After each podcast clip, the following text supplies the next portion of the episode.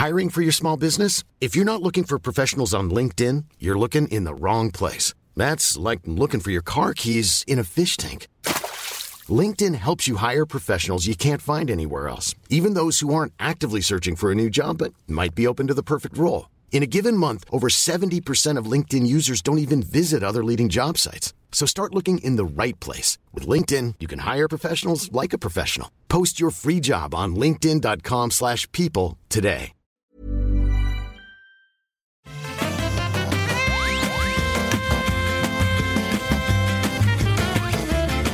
Bonjour à tous et bienvenue sur le rendez-vous jeu, l'émission où on vous résume toute l'actu du jeu vidéo. On parle de PC, de console, de mobile, parce qu'il y a des choses hyper intéressantes qui se passent sur mobile également. Nous sommes en mars 2021. C'est l'épisode numéro 179. Rendez-vous compte, il y a eu 178 épisodes jusqu'ici déjà, comme le temps passe.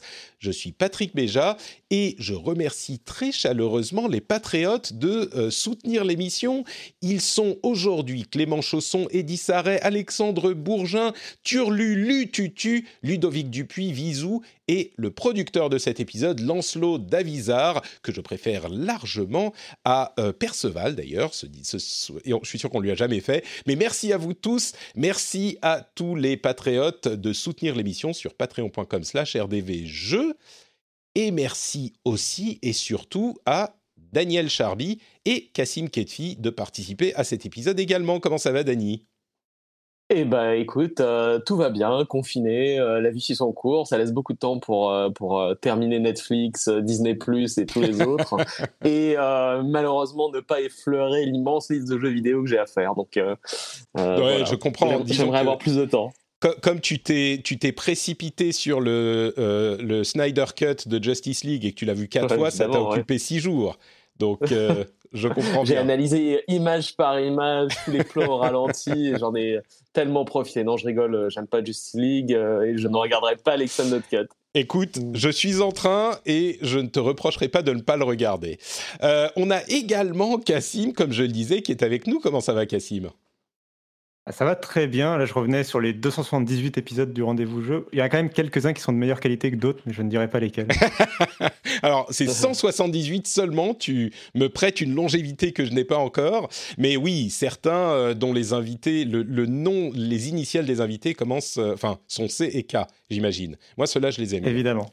Euh, bon, écoutez, je suis content de vous avoir tous les deux, non pas pour discuter de, du, du Snyder Cut, dont on parlera peut-être un jour dans Super Laser Punch où on parle de tous les épisodes de séries Marvel. Peut-être qu'un jour on viendra à DC. Mais on va parler de séries de news et de rumeurs encore plus rocambolesques, puisqu'il y a Sony qui a racheté l'Evo en partenariat, mais on va expliquer. Il y a des rumeurs sur des acquisitions nouvelles de Xbox, enfin de Microsoft, qui pourraient toucher à Discord, voire qui pourraient avoir un partenariat avec Ubisoft. Des choses comme ça. On a aussi tout le Square Enix Presents a euh, résumé. On a aussi des rumeurs sur la Nintendo Super Switch. Je tiens à ce nom, je n'en démords pas. ou Super Nintendo Switch peut-être, mais aussi Qualcomm qui ferait un téléphone Android qui serait en fait une console Switch-like. Très intéressant tout ça.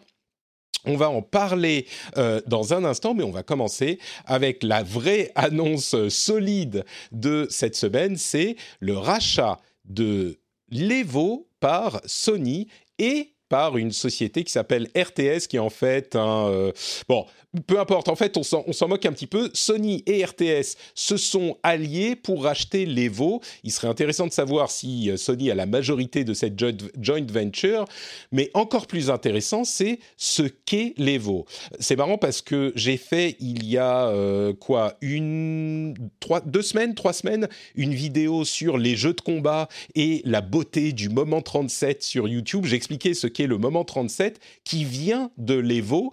Et l'Evo, c'est le championnat de jeux de combat le plus important de l'histoire du jeu vidéo. Euh, c'est celui qui a lieu tous les ans, bon, sauf euh, l'année dernière parce qu'il y a eu une euh, série de scandales en plus de la pandémie qui ont donné lieu à l'annulation de, de l'Evo de l'année dernière, qui n'a pas pu se tenir en ligne, mais tous les ans, c'est un, un, tournoi hyper communautaire qui couvre toute une série de jeux de combat et c'est très certainement l'événement e-sport majoritaire le plus important du monde du jeu de combat dans les jeux vidéo. Eh bien, Sony allié donc à c'est quoi c'est Endeavor RTS RTS c'est une société qui a été créée par un groupe de représentation de d'athlètes pour pro, euh, euh, acquérir l'Evo avec Sony. En gros, c'est vraiment ce qui nous intéresse, nous, c'est euh, Sony a acheté ce tournoi. Et on parlait depuis bah, un bon moment, hein, depuis que Microsoft s'est mis à pousser le Game Pass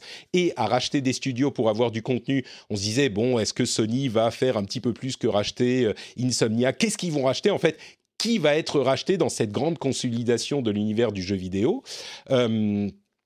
et on, se, regardait évidemment du côté des studios, et eh ben Sony nous a un peu surpris en faisant l'acquisition d'un tournoi euh, de jeux vidéo. Euh, peut-être ma première question sera à Dany, toi qui travailles euh, dans l'industrie, tu as une connaissance approfondie des grands mouvements financiers, de, des, des grandes sociétés tech.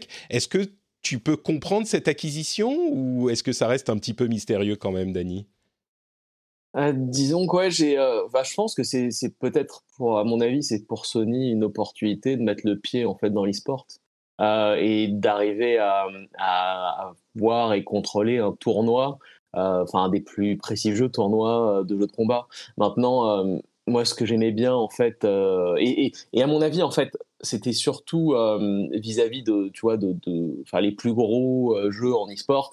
Euh, ils sont pas forcément sur console, tu vois. Enfin, on parle, c'est League of Legends, c'est c'est Dota, c'est c'est Counter Strike, etc. Donc, je pense que aussi c'est peut-être un moyen de positionner la, console comme un enfin un moyen aussi de, de, de, de participer à l'e-sport avec des événements visibles et super chouette. Je pense que maintenant, moi aussi, la, question que je me pose derrière, c'est quid de, bah, des produits qui seront pas sur euh, PlayStation? Mmh. Euh, donc y a, tout le monde parle de Super Smash Bros, mais euh, il y en aura forcément aussi à l'avenir, peut-être des nouveaux qui seront euh, exclusif au PC ou, ou, à la Xbox ou j'en sais rien. Et, euh, bah, il y, a, y, a, Killer Instinct qui a souvent été dans l'Evo et qui est un jeu Microsoft. Tout le monde parle, parle de Smash Bros effectivement. Et il y a un point qui, qui me, auquel j'avais pensé également pour cette question de l'entrée dans l'e-sport. Et euh, c'est vrai que si tu penses, si tu es une grande société de jeux vidéo comme Sony et que tu dis on veut avoir une représentation dans euh, le jeu vidéo compétitif, quand tu regardes les scènes de l'e-sport tous les grands tournois sont euh, des propriétés des éditeurs des jeux qui les produisent, euh, des jeux qui, sont concernés. Quand on regarde LoL, bah, c'est Riot qui organise tout. Quand on regarde Dota 2, c'est Valve qui organise tout, etc., etc. Et l'Evo, c'est la seule organisation, enfin, c'est le seul événement e-sport qui n'est pas 100% associé à un éditeur. Donc, en fait, c'est le seul qu'on peut vraiment racheter euh, facilement, enfin facilement, c'est le seul qu'on puisse racheter et donc avoir un pied dans l'e-sport euh, sans être euh, forcément confronté à l'idée, bah, pour avoir un pied dans l'e-sport avec LoL, au-delà du fait que c'est pas euh, un jeu qui est sur console, bah, il faut racheter Riot et pour ça, bon courage quoi. Donc c'est un super bon moyen d'entrer dans ce domaine et de s'associer à ce domaine et d'avoir une opportunité marketing énorme et la, de, se, se garder la communauté parce que souvent les jeux de combat sont sur PlayStation plus que sur les autres, mais que de ce point de vue, c'est peut-être un angle auquel on ne pense pas toujours et qui est assez, euh, assez intéressant. Mais, mais ouais, il y a forcément des opportunités marketing, il y a des questions sur les jeux qui ne sont pas sur PlayStation, euh, au-delà du fait que euh, peut-être qu'ils ne moi, je pense que Sony sera d'accord pour les avoir euh, dans la tradition de l'Evo, mais après, c'est est-ce que euh, Nintendo veut aller sur un tournoi, sur un événement où il va y avoir des pubs, des pubs PlayStation partout, quoi, même pour leurs jeux. Euh, qu'est-ce que tu en penses, Cassim? Est-ce que c'est simplement, enfin, quelles opportunités ça ouvre à Sony? Je pense que d'abord, euh, Sony, dans leur stratégie globale, même si on prend plus large que PlayStation, en ce moment, ils ont une politique de, sur le contenu au sens large. Euh, ils ont fait beaucoup d'investissements dans le milieu de l'animation japonaise, par exemple, récemment. Et je pense que l'Evo, ça peut s'inscrire aussi dans cette stratégie euh, de racheter, de, d'avoir toujours plus de contenu pour des publics, des audiences plutôt jeunes. Et, et du coup, avoir voilà, une, vraie, une vraie place, comme vous l'avez dit, une vraie place du coup dans, dans la scène e-sport. Je pense que ça peut tu, veux, tu veux dire Quand tu parles de contenu, tu veux dire euh, l'opportunité d'avoir des, euh, des, des, matchs diffusés, quoi, diffuser les tournois en tant que. Ouais, d'accord. Euh, en tant que diffuseur, comme ils ont une plateforme d'animé, comme ils peuvent avoir de plus en plus voilà, de contenu jeux vidéo et hors jeux vidéo. Hmm. donc je trouve c'est intéressant aussi dans, dans cette optique-là. Il y a d'autres éléments, c'est le fait que, alors vous l'avez dit, du coup, je pense effectivement qu'ils veulent avoir une place aussi dans l'e-sport pour donner une clé de plus dans l'écosystème PlayStation. De, euh, ils avaient déjà le, PlayStation Competition Center dans lequel euh, il y a un peu de compétitif, même si ça, évidemment ça n'a pas l'impact de l'Evo. Et là, l'Evo, ça permet d'avoir une marque qui est déjà établie et que j'ai envie de dire tout le monde connaît. Alors c'est un peu, un peu fort de dire ça, mais moi qui ne suis pas par exemple les jeux de combat autant que vous, même moi je connais l'Evo, tu vois, je connais le nom mm. et je vois passer les annonces régulièrement chaque année concerne l'Evo. Je sais que par exemple Smash Bros fait beaucoup de débats, etc. Donc euh, voilà, je connaissais au moins la marque déjà, alors je ne suis pas forcément intéressé par l'e-sport. Ça montre, je pense, que l'Evo a une certaine portée quand même, en dehors des, euh, éditeurs euh, indépendants qui font chacun un peu leur scène e-sport à eux. puis il y a ce côté multi-jeu, en plus, multi-éditeur de l'Evo qui, est pas mal. Et puis, un, un, autre élément, c'est l'importance de Sony dans, le, dans le marché japonais. En fait, l'Evo, tout à l'heure, vous, avez, vous avez dit, euh, euh, Daniel a évoqué le fait que Counter-Strike, euh, League of Legends et tout ça étaient beaucoup joués en e-sport. Tout ça, c'est des jeux occidentaux et PC. Mais les jeux consoles qui sont joués en e-sport, c'est ou, leur version PC ou leur version console, c'est les jeux de versus fighting et c'est beaucoup de jeux japonais ou d'origine japonaise. Et du coup, on va dire les meilleurs sont japonais. Pour pour ne fâcher personne dans l'audience, on va dire simplement les meilleurs sont japonais. En effet, oui. Bah, quand, tu commences à aligner, euh, je sais pas moi, Tekken, euh, Smash Bros et, les autres, tu as quand même beaucoup de productions japonaises. Non, c'est sûr. Euh, bon, il y, a des jeux occidentaux comme, comme Mortal Kombat ou Injustice ou Killer Instinct, comme on disait, mais bon, c'est. Je disais en plaisantant pour ne fâcher personne, je pense que tout le monde sera d'accord que l'essentiel est japonais. Ce n'est pas vraiment un sujet de discussion. Et donc forcément, à mon avis, c'est aussi un, choix stratégique de la part de Sony de renforcer cette emprise euh, sur le, tournoi qui représente le mieux ces jeux-là. Euh, donc je pense que c'est intéressant. Je pense pas que Sony fermera la, porte à, d'autres plateformes. Je pense effectivement que si Microsoft veut arriver avec Killer Instinct 2 euh, sur PC et, sur PC et Xbox, ils vont pas empêcher l'Evo de, de, de, faire ça. Ça va rester relativement indépendant de Sony et de PlayStation. Mais euh, l'inverse, comme tu disais, à mon avis, c'est plutôt la question des, autres éditeurs. Je pense que Microsoft sera pas gêné de venir dans un tournoi euh, qui lui appartient pas. Par contre, je pense que Nintendo avec Smash Bros, les connaissant leur euh, frilosité sur leur propriété, je suis pas sûr qu'ils aient effectivement envie. En tout cas, ils vont y réfléchir longuement avant d'accepter comme ça qu'on puisse jouer dans un tournoi Sony en fait à, à leur jeu quoi. Parce que même pour les, pour les jeux multiplateformes comme Tekken, euh, on est certain qu'ils vont jouer sur PlayStation et qu'il va y avoir euh, des logos PlayStation partout et des, entre les, les deux rounds, un petit, euh, un petit oh. flash best on PlayStation, machin. Je pense qu'ils autoriseront quand même le jeu PC. Enfin, tu... 90% des gens joueront sur PlayStation, je pense, et où la PlayStation sera beaucoup mis en avant. Mais, mais je pense quand même que s'il y a un joueur pro qui veut jouer sur PC, j'imagine qu'il pourra jouer sur PC. Peut-être, peut-être. À voir. C'est vrai que les, les, généralement sur PC, la qualité euh, et la responsiveness des jeux est, euh, est, préférée par les joueurs pros. Mais, euh, mais oui, mais c'est sûr que pour, pour un truc Smash Bros avec des coupures pub, venez jouer sur PlayStation. Même si en pratique, je suis pas sûr que ça poussera les joueurs Smash à aller sur PlayStation, je crois que ça, ça chatouillera Nintendo tellement qu'ils ne seront pas tellement pour. Quoi. Mais, mais est-ce que ça tease leur jeu, euh, une suite de leur jeu euh, Battle, enfin je sais plus comment il s'appelait, mince. Euh, PlayStation All Stars.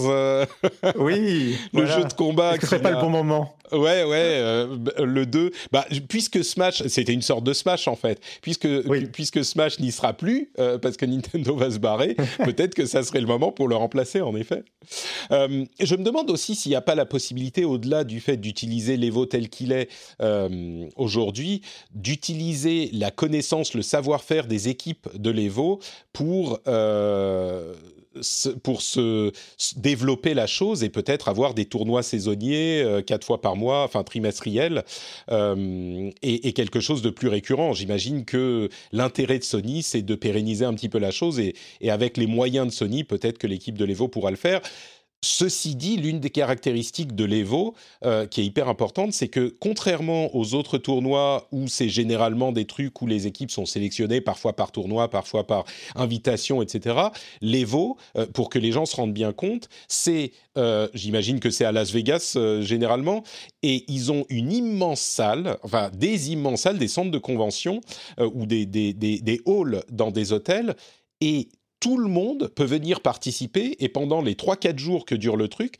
tout le monde fait passer ses, enfin passe ses, étapes et tout le monde vient participer. N'importe qui peut s'inscrire et donc quelqu'un qui n'a jamais été sur la scène euh, des tournois, si cette personne joue vraiment très très bien et sort de nulle part, cette personne peut se qualifier et participer au tournoi euh, et aller arriver en finale ou Dieu sait quoi. Et il y a des milliers. C'est des Open en fait. Hein. C'est des, oui, c'est ça, c'est des Open, mais c'est très rare dans les dans l'e-sport parce que mhm. c'est tellement compliqué à organiser. Et c'est des, des Open dont tous les matchs se jouent pendant l'Open lui-même.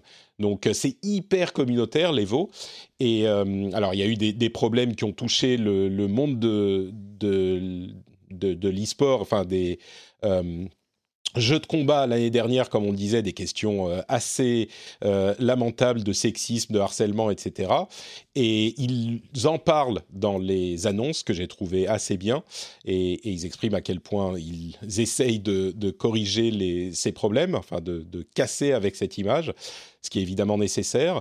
Mais, euh, mais au-delà de ça, la communauté des jeux de combat est quand même l'un des atouts, l'une des caractéristiques de l'Evo, et je pensais que c'était important de le de le noter. Euh, bon, bah écoutez, on verra comment ça évolue. Moi, ça me paraît être une, bonne, euh, un bon développement, cette histoire de rachat. Mais maintenant, on va passer aux autres euh, grosses rumeurs. Enfin, là, c'est vraiment des rumeurs. C'est du côté de Microsoft, on a des rumeurs selon lesquelles ils seraient en train de discuter avec Discord pour faire un rachat qui, dont le montant serait d'environ 10 milliards de dollars. Alors, si on, pensait, que 7 milliards, c'était beaucoup pour Bethesda, bah là, on est à 10 potentiellement pour racheter Discord, ce qui est un petit peu plus... Bah, là encore, c'est des rachats, on en attendait. Là, on est un petit peu... Euh, comment dire c'est plus, euh, on se gratte la tête, quoi. Quelle est la raison pour laquelle Microsoft voudrait, quel serait l'intérêt pour Microsoft? Alors j'ai quelques petites idées, mais je vais poser la question à Cassim encore une fois, qui est un spécialiste Microsoft. Dis-nous tout. Pourquoi est-ce que Microsoft serait intéressé par un, rachat de Discord? Euh, oui, il y, a plusieurs raisons pour lesquelles il pourrait être intéressé. Euh, la première à laquelle je, que je veux mentionner, à laquelle je pense pas beaucoup de monde pense justement, c'est Azure.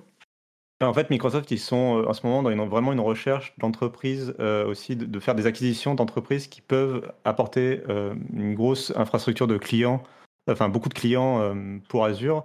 ils avaient beaucoup voulu racheter, enfin ils avaient tenté de racheter Pinterest il y a quelques mois pour pas mal de, je crois que la rumeur c'était 50 milliards de dollars, un truc comme ça, bref, une somme énorme.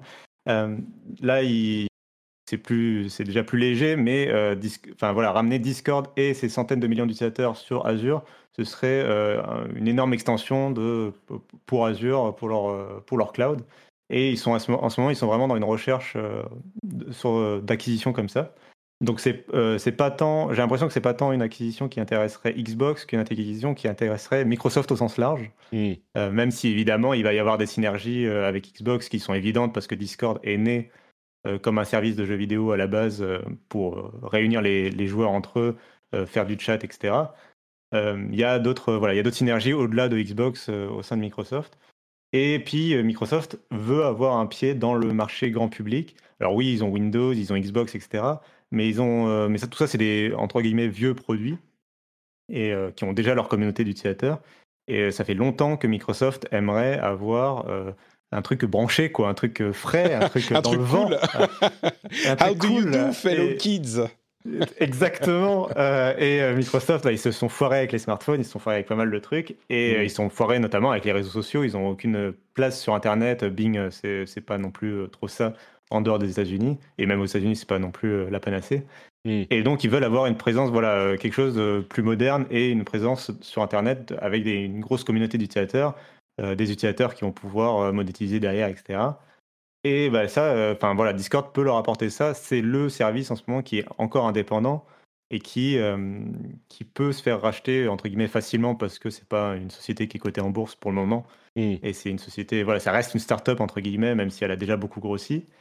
mais du coup, voilà, y y a, je pense qu'il y a ces deux gros intérêts euh, mm. avant de même de parler de jeux vidéo, tu vois, ou de parler de joueurs. Ça serait plus Microsoft pour toi que, que, Xbox. Il y a euh, une, une euh, interview de Satya Nadella qui était intéressante où il parlait du futur de l'Internet euh, des autoroutes de l'information et où il disait euh, la création est au centre de euh, ce qui va compter dans le, à l'avenir. Et quand on parle de création, on ne parle pas que des créateurs, mais on parle aussi de leur communauté. Et du coup, avoir un pied là-dedans aussi, c'est peut-être, enfin, ça semble être très cohérent avec cette idée d'un, rachat de Discord, puisque oui, vas-y. Parce que Discord a énormément de potentiel en dehors. Aujourd'hui, il est beaucoup associé aux joueurs et aux jeux vidéo en général, mais il a énormément de potentiel. Ça fait un an que Discord essaye de euh, s'élargir à, être vraiment la communauté, enfin le, le truc que tu vas créer pour créer une communauté sur Internet. Et ils y arrivent très euh, bien. En hein. dehors. Et, ils y arrivent plutôt bien. Enfin, du coup, par exemple, tu as un Discord, même si on parle de jeux vidéo dessus, euh, c'est pas forcément. Tu vois, il est plutôt centré autour de toi et de ton activité.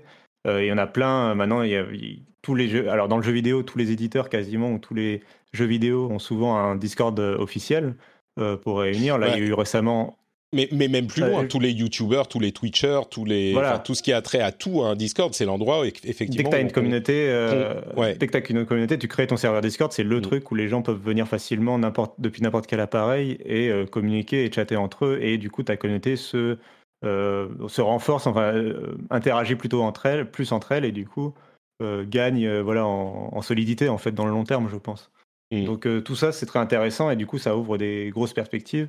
Et je pense que enfin, les gens ont été impressionnés par le prix estimé là, de 10 milliards, mais je trouve que en fait, c'est presque pas très cher en fait, euh, compte tenu euh, de la place de Discord, de son potentiel, du nombre d'utilisateurs et de la somme qui ont été mis pour des rachats d'autres réseaux sociaux avant, d'autres services sociaux avant, avant, avant Discord. Quoi.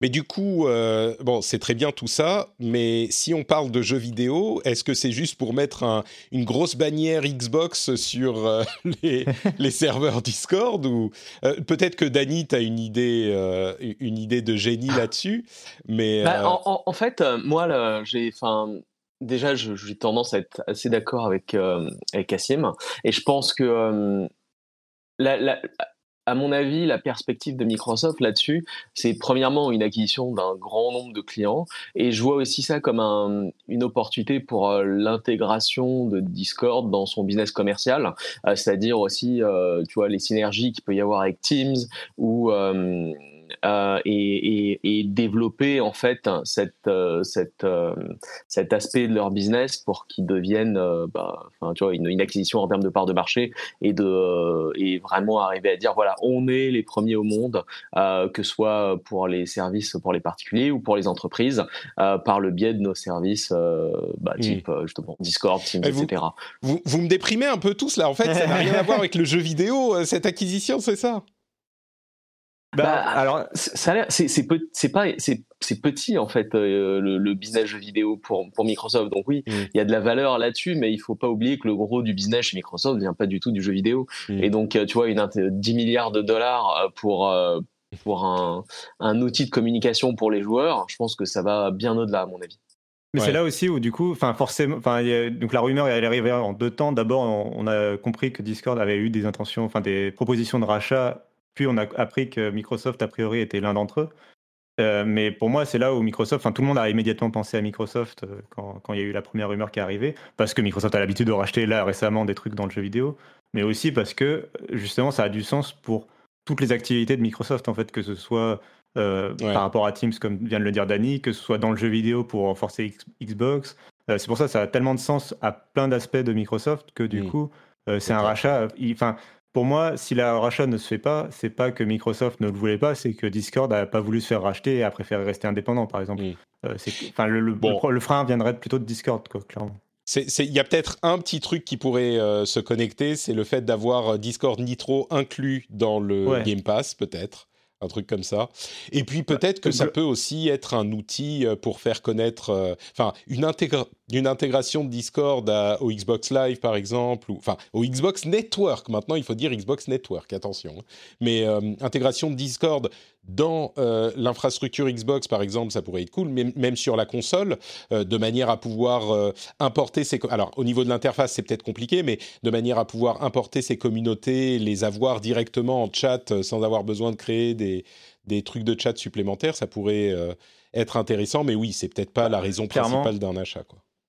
Bah moi, ça fait, moi, moi, j'étais presque surpris quand il y a eu, il y a déjà eu des offres partenariats entre Discord Nitro et, le Game Pass, et j'ai toujours été surpris du fait que Microsoft, enfin, je comprends pourquoi ils font un peu chasse gardée par rapport à Xbox Live, mais j'ai toujours été surpris qu'il n'y ait pas d'application Discord euh, sur Xbox. Enfin, des trois fabricants, je trouve que c'est Microsoft qui aurait été le plus à même, à mon avis, de proposer cette connexion-là avec Discord, justement, mmh. parce que c'est le fabricant parmi les trois qui veut une approche multiplateforme, multi-écosystème, euh, avec Windows, Xbox, le smartphone, etc. Euh, donc, euh, Discord, ça a beaucoup de sens. Ça, il pourrait faire une, une, interface simplifiée qui soit euh, essentiellement le chat ou peut-être les DM ou je sais pas un truc facile sur Xbox mhm. qui, qui, faciliterait les choses. Puisqu'on parle du, du, Game Pass, passons à cette rumeur qui est peut-être un petit peu plus rumeureuse encore. c'est la, la, possible, le, possible, la possible intégration d'une version d'Ubisoft Plus dans le Game Pass. Alors on en entend parler depuis un moment, depuis que EA Plus, EA Pro, EA Play, a été intégré dans, dans le Game Pass.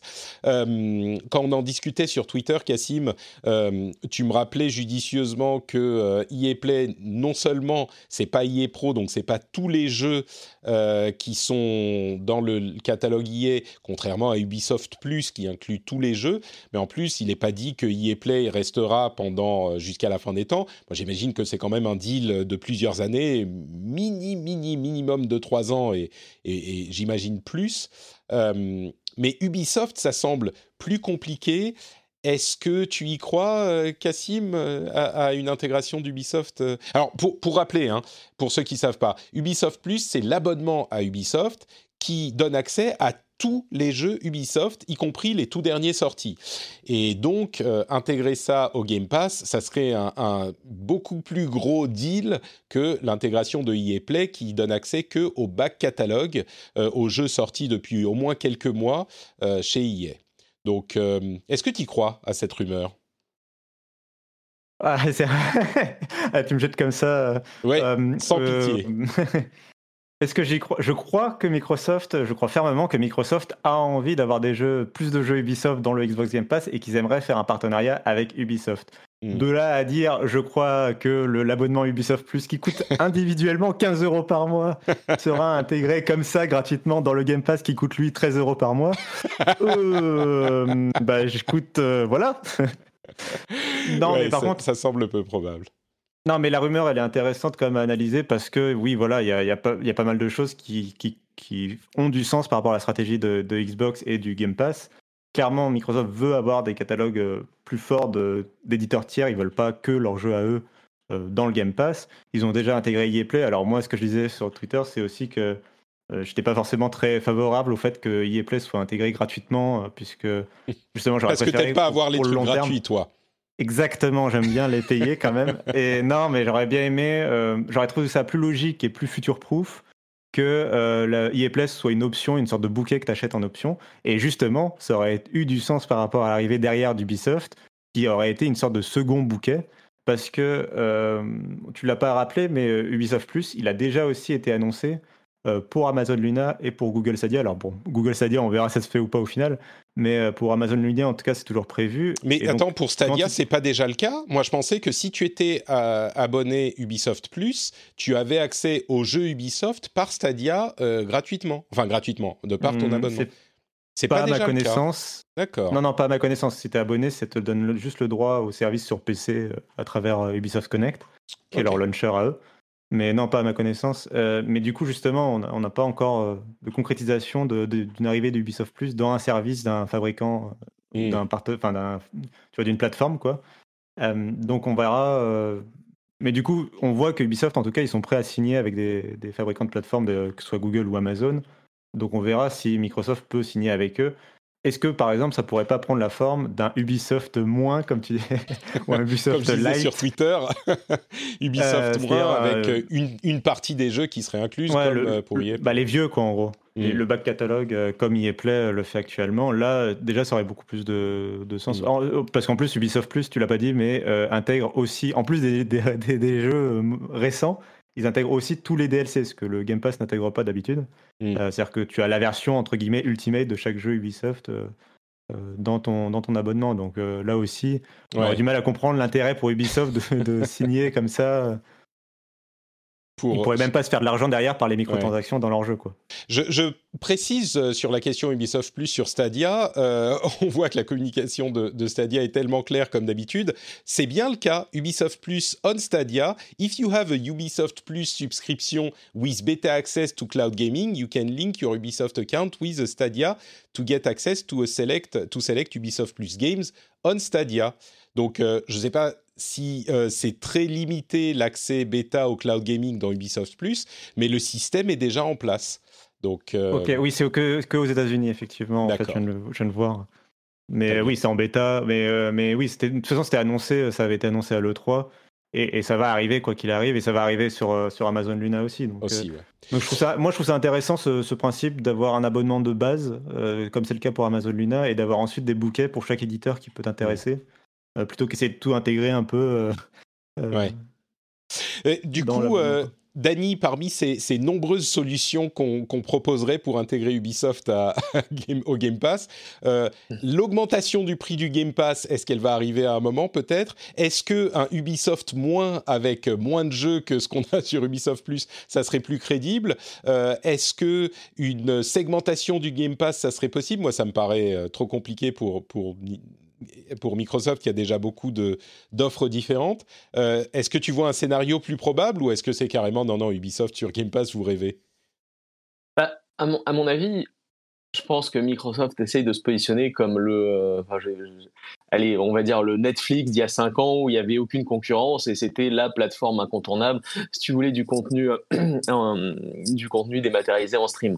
Et euh, bon, maintenant c'est plus forcément le cas, mais je pense que c'est peut-être un moyen aussi pour Microsoft donc de se positionner et d'élargir son portefeuille de jeux disponibles et pouvoir dire regardez, il y a tout sur le Game Pass. Et ensuite, je pense qu'effectivement, ça va venir soit euh, en parallèle à cet élargissement avec des augmentations de, de prix de l'abonnement ou alors peut-être effectivement des, des, types de bouquets un peu comme il y a sur Netflix tu vois tu as le compte à, euh, avec deux enfin tu as l'abonnement avec deux comptes trois comptes en full HD ou quatre comptes en Ultra HD machin etc moi je, te demande de te mouiller. moi je te demande de te mouiller. Lequel ah est-ce qui serait le plus euh, le plus crédible? C'est ça la question. Alors ouais il faut voir s'ils y arrivent mais je pense que si, ils vont essayer de toute façon d'ajouter un maximum de gros éditeurs, donc EA. Ubisoft, etc. Je pense qu'ils vont passer sur la formule soit bouquet, soit l'abonnement euh, moins, plus euh, et ultra mm. avec euh, avec tout. Et, et ouais, c'est, ce sera un super. une super opportunité pour tous les joueurs aussi parce que enfin ouais j'y crois je pense que le, le, futur pour Xbox à mon avis c'est plus en tant que plateforme de contenu plus qu'en tant que que développeur de hardware mm. C'est sûr que c'est sûr que si tu penses au Xbox comme euh, tu penses au Game Pass et à l'offre euh, d'un catalogue, l'idée d'intégrer au moins une partie des jeux Ubisoft, euh, c'est tout de suite une plus grande priorité. Maintenant, comment gérer ça au niveau du branding, ça serait compliqué pour parce que Ubisoft Plus existe déjà. Est-ce que tu dis euh, une sélection de jeux Ubisoft comme ils le font sur Stadia pour dire ceux qui sont sur Stadia? Est-ce que tu dis euh, tu crées une nouvelle marque ou un nouveau branding? Je sais pas, mais Bon, je sais pas, mais tu vois, tu, c'est, facile de dire voilà, bah, les jeux qui sont sortis avant, euh, allez, euh, les jeux qui ont un an, euh, sont inclus dans le Game Pass normal, et mm. pour les jeux plus plus, et eh bah écoutez, prenez le Game Pass Ultra pour seulement 99 euros par semaine. Peut-être que peut-être que ça pourrait être un deal avec Microsoft qui amènerait Ubisoft Plus sur le, la Xbox et mhm. d'un autre côté, Ubisoft euh, file quelques jeux à, Microsoft, les jeux qui ont plus de deux ans à Microsoft et les inclut dans le Game Pass, peut-être. Bon, à voir. Moi, j'aurais tendance à voir comme ça et je pense que c'est aussi un bon moyen pour augmenter la, la portée euh, des jeux Ubisoft bah, sur, euh, pas, uniquement sur les consoles, mais aussi sur PC. Mm. Et, et, arriver à dire, regardez, il y a une offre crédible sur PC, le marché du PC est en train de grandir, et, et, à terme, bah, de toute façon, une Xbox, c'est devenu un PC, hein. ni, plus ni moins. Hein. Et clairement, la façon dont Microsoft va vendre le truc à Ubisoft, c'est aussi l'idée derrière que euh, les jeux Ubisoft qui seront dans le Game Pass seront probablement dans le disponible en cloud qui arrive sur euh, iOS et, PC là et qui est déjà disponible sur Android. Et donc c'est tout un nouveau public pour les jeux Ubisoft euh, de pouvoir voilà jouer facilement depuis un peu n'importe quel appareil euh, aux jeux Ubisoft en dehors des consoles et des PC. Quoi. Donc, euh, mais ils sont déjà sur Stadia, ils en ont pas besoin. voilà, mais j'allais y venir. Ayant vu le succès limité pour l'instant de Stadia et Luna, peut-être que justement pour Ubisoft, euh, ils voient ça comme une sorte de nouvelle mm. entrée dans le marché du cloud gaming en tout cas, ils seront partout, du coup. Bah, disons euh, que Ubisoft, ils ont l'habitude, ils sont pas farouches. Hein. Euh, quand il y a une opportunité de mettre leur jeu quelque part, ils y vont, que ce soit la Wii U. Enfin, tu vois, quand ils ont, quand ils ah bah. quand tu vois qu'ils avaient un titre de lancement de la Wii U, euh, tu te rends compte qu'il n'y a rien qui les arrête. quand ah, Ubisoft, ils sont toujours partenaires des nouvelles plateformes, en particulier quand tu leur offres 10, 20 ou 50 millions de dollars pour un portage de jeu. Euh, bon, ça c'est pour d'autres sujets, mais. Oui, on est d'accord. Euh, bon, pour finir sur le Game Pass, euh, les versions de Nier et de Evil Within qui sont sur le Game Pass sont meilleures que les versions de Steam. Je voulais juste le mentionner. Il y a aussi le fait que l'auto HDR arrive sur les jeux PC Microsoft et Game Pass. bon, ça c'est moins important parce que le HDR sur PC c'est pas encore ça, on va dire, mais c'est quand même à noter surtout cette histoire de jeu mieux porté sur, sur euh, l'interface Game Pass, que, enfin sur l'infrastructure Game Pass que sur Steam, c'est intéressant, je trouve. Ils y mettent plus de soins, c'est pas mal. Bon, écoutez, on va faire une toute petite pause pour parler de quoi? De Patreon. Est-ce que vous savez ce qu'est Patreon? Si vous me dites oui, eh bien, je suis fier de vous. Si vous me dites non, pas d'inquiétude, je vais vous expliquer tout de suite. C'est le moyen de soutenir l'émission, de soutenir le rendez-vous jeu. Patreon, c'est un système euh, d'abonnement euh, complètement optionnel, c'est-à-dire que vous pouvez bien sûr écouter le rendez-vous jeu gratuitement, que ce soit euh, sur Twitch, en podcast, euh, etc. Mais si vous soutenez sur Patreon, eh ben vous avez deux choses. D'une part, le plaisir immense de soutenir un contenu qui vous paraît qualitatif et de soutenir un créateur directement, de me permettre moi de payer mon loyer et ma, mes pattes, c'est hyper apprécié. Et en plus de ça, vous avez des bonus comme des épisodes qui sont entièrement sans pub. Il y a même cette petite partie au milieu, cette promo de Patreon au milieu qui est supprimée. Euh, vous avez aussi des timecodes pour passer d'un sujet à l'autre s'il y a des sujets qui vous intéressent pas. Vous avez l'accès aux after-shows qu'on enregistre après les émissions qui sont dans le podcast, c'est des petits moments communautaires. Vous avez plein de petites choses super cool euh, si vous suivez, si vous si vous soutenez euh, l'émission sur Patreon. C'est sur patreon.com/slash rdvjeux. Et disons que si vous appréciez, si vous avez commencé, si c'est le premier ou deuxième épisode que vous écoutez, bon, évidemment, euh, je pense que vous n'avez pas assez de, de, de la confiance dans l'émission pour la soutenir, c'est normal. Mais si ça fait quelques mois que vous écoutez l'émission, euh, j'aimerais vous encourager à vous poser la question, à vous dire, euh, écoute, c'est une émission qui me plaît, je la, ça me fait plaisir quand elle arrive dans mon app de podcast. Je sais que je vais passer un bon moment, que ça va faciliter mes transports, que je vais moins m'emmerder en faisant le ménage. Et eh ben peut-être que euh, vous pourriez soutenir l'émission financièrement et l'aider à se faire. C'est sur patreon.com slash rdvjeux. Vous faites simplement le choix de la somme que vous allez attribuer à chaque épisode et puis vous êtes euh, débité en fin de, de, mois euh, tout simplement. C'est un système hyper euh, facile, hyper, comment dire, et, éprouvé. ça fait des années qu'il existe et ça fait des années que je vis grâce à ce financement. Donc vous pouvez y aller sans aucun souci. C'est disponible sur téléphone mobile. Vous pouvez le faire tout de suite en écoutant même ou euh, quand vous rentrez chez vous et que vous mettez les clés dans le bol et que ça fait cling et vous dites ah oui, faut que je check Patreon. C'est patreon.com/slash rdvjeux et le lien est dans le note de l'émission. Un grand merci à tous ceux et toutes celles qui soutiennent déjà l'émission. A lot can happen in three years, like a chatbot may be your new best friend. But what won't change? Needing health insurance. United Healthcare Tri Term Medical Plans, underwritten by Golden Rule Insurance Company, offer flexible, budget friendly coverage that lasts nearly three years in some states. Learn more at uh1.com. Hiring for your small business? If you're not looking for professionals on LinkedIn, you're looking in the wrong place. That's like looking for your car keys in a fish tank. LinkedIn helps you hire professionals you can't find anywhere else, even those who aren't actively searching for a new job but might be open to the perfect role. In a given month, over 70% of LinkedIn users don't even visit other leading job sites. So start looking in the right place. With LinkedIn, you can hire professionals like a professional. Post your free job on linkedin.com slash people today. Bon, alors, on va euh, faire une petite pause sur les news et parler des jeux auxquels on joue en ce moment. Je vois que quelqu'un a ajouté dans la liste Crash Bandicoot 4 et Prey. Je me demande si c'est pas. Alors, je, je me demande si c'est pas euh, si c'est pas Danny. Crash Bandicoot 4, je sais pas pourquoi. La nostalgie des vieux trucs, euh, ça me fait penser à Danny. Est-ce que je Mais c'est pas si vieux que ça, Crash Bandicoot. Donc non, d'une part, c'est pas moi. Merde. Même si j'ai joué quand il est sorti sur PlayStation. Et Prey, mais euh, c'est super vieux, Prey.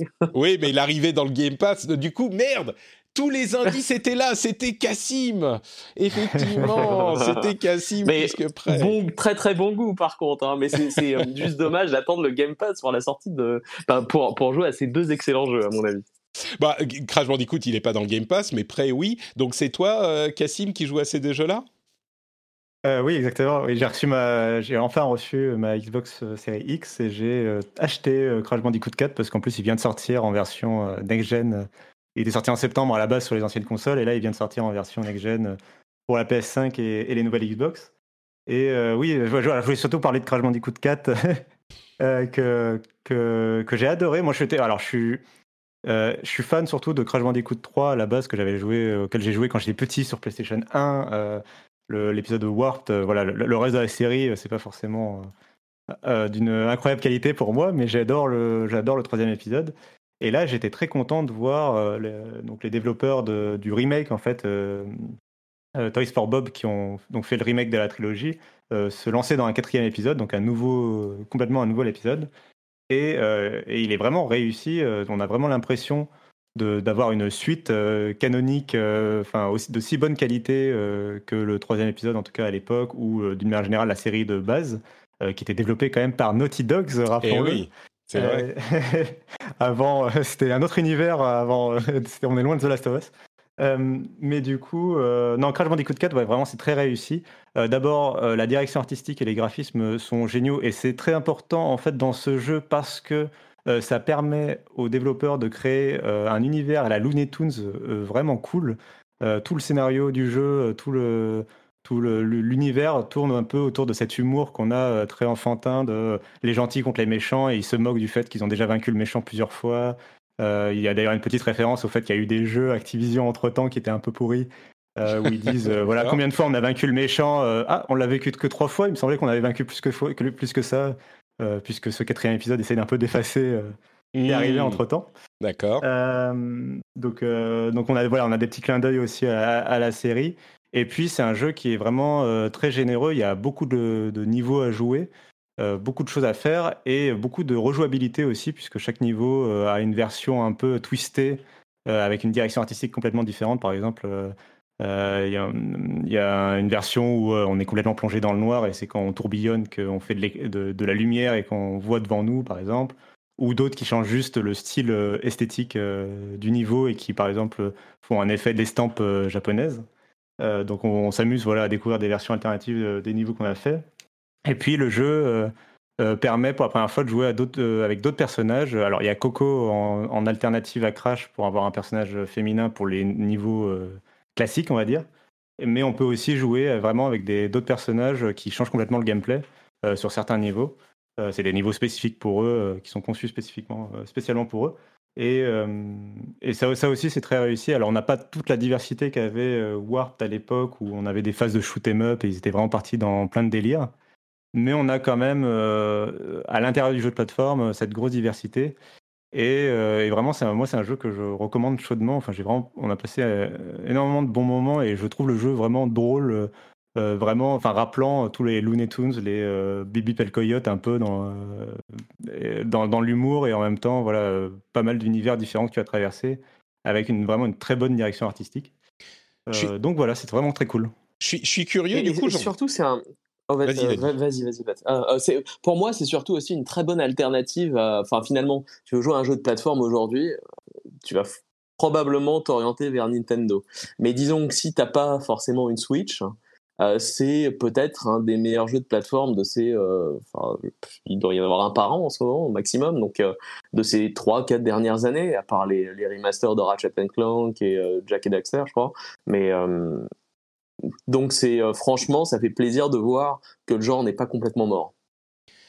Mais justement, en parlant du genre, c'est sûr que c'est un truc qui a euh, une certaine, un certain pédigré. Est-ce qu'il est aussi difficile que dans mon souvenir les jeux de l'époque ou est-ce qu'ils ont quand même un petit peu adapté le gameplay euh, à un truc plus moderne?